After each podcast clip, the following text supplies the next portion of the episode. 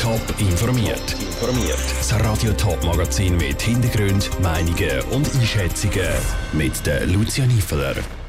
Wie ein Museum zu Allerheiligen zu Schaffhausen für die Zukunft gerüstet werden soll und wie jede und jeder Einzelne der Bienen in der Schweiz kann helfen das sind zwei von den Themen im Top informiert. Über 90 Jahre alt ist das Museum zu Allerheiligen zu Schaffhausen. In dieser Zeit ist es praktisch nicht mehr renoviert worden. So eine Renovation ist aus der Sicht der Stadt Schaffhausen aber langsam angezeigt. Und damit das Museum mit der Renovation auch gerade noch für die Zukunft gerüstet wird, hat die Stadt eine Machbarkeitsstudie machen lassen. Das Ergebnis von der hat sie heute vorgestellt, wie die Pläne für die Zukunft des Museums aussehen, im Beitrag von Jonas Mielsch. Das Museum zu Allerheiligen Schaffhausen ist noch eines der wenigen Viersparten-Museum. Das heisst, es werden im Museum mehrere Fachrichtungen ausgestellt, von Naturkunde bis zur Kunst. Das soll auch in Zukunft so sein. Das Museum zu Allerheiligen soll sich vor allem von draussen baulich verändern. Es soll zum Beispiel mehr Schaufenster geben mit Kunstobjekten, so dass die Leute schneller angesprochen werden, sagt Barbara Holzer, die Verfasserin der Machbarkeitsstudie. Wo, wo Besucherinnen oder einfach Menschen sich trauen, dieses Gebäude zu gehen.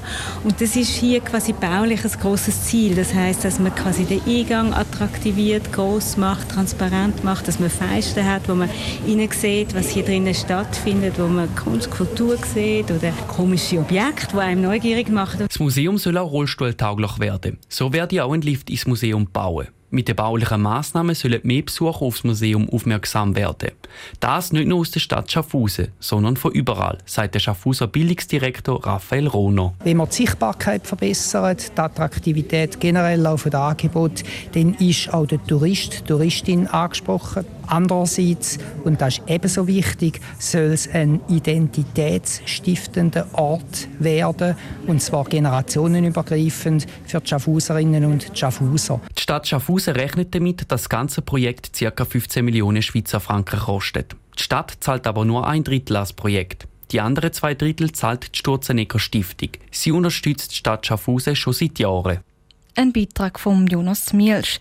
Die Machbarkeitsstudie wird jetzt dem museumsnähen Verein und den politischen Parteien der Stadt vorgelegt.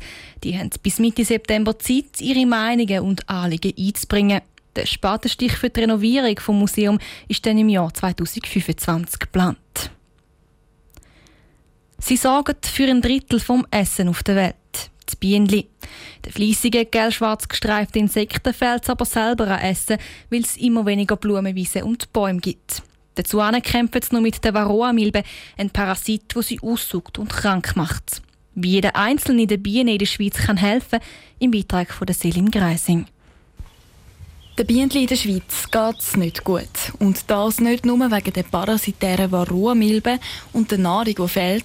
Es fehlt den Bienen auch an Lebensraum. Und genau beim Lebensraum können die Leute ansitzen, sagt der Winterthurer Imker Urs Mannhardt. Die einzige oder die beste Variante, dass man sich im Garten irgendwelche einheimische blühende Pflanzen möglichst über das ganze Jahr blühend anlegt. Weniger Steingärten. Steingärten sind wahnsinnig in der Mode heute, aber das bringt kein Insekt irgendetwas. Oder? Und, und das sind so die grössten Punkte, die man als Person machen kann. Aber eine Blumenwiese oder ein Strauch allein langt nicht. Weil auch die Pestizide, die dort teilweise zum Einsatz kommen, machen den Bienen zu arbeiten. Das betrifft zum einen die Landwirtschaft. Dort ist der Einsatz aber schon sehr streng geregelt, sagt der Urs Mannhardt. Anders sieht das bei den Pestiziden aus, die im eigenen Garten gespritzt werden. Bei denen ist der Einsatz nämlich nicht gleich scharf geregelt. Aber...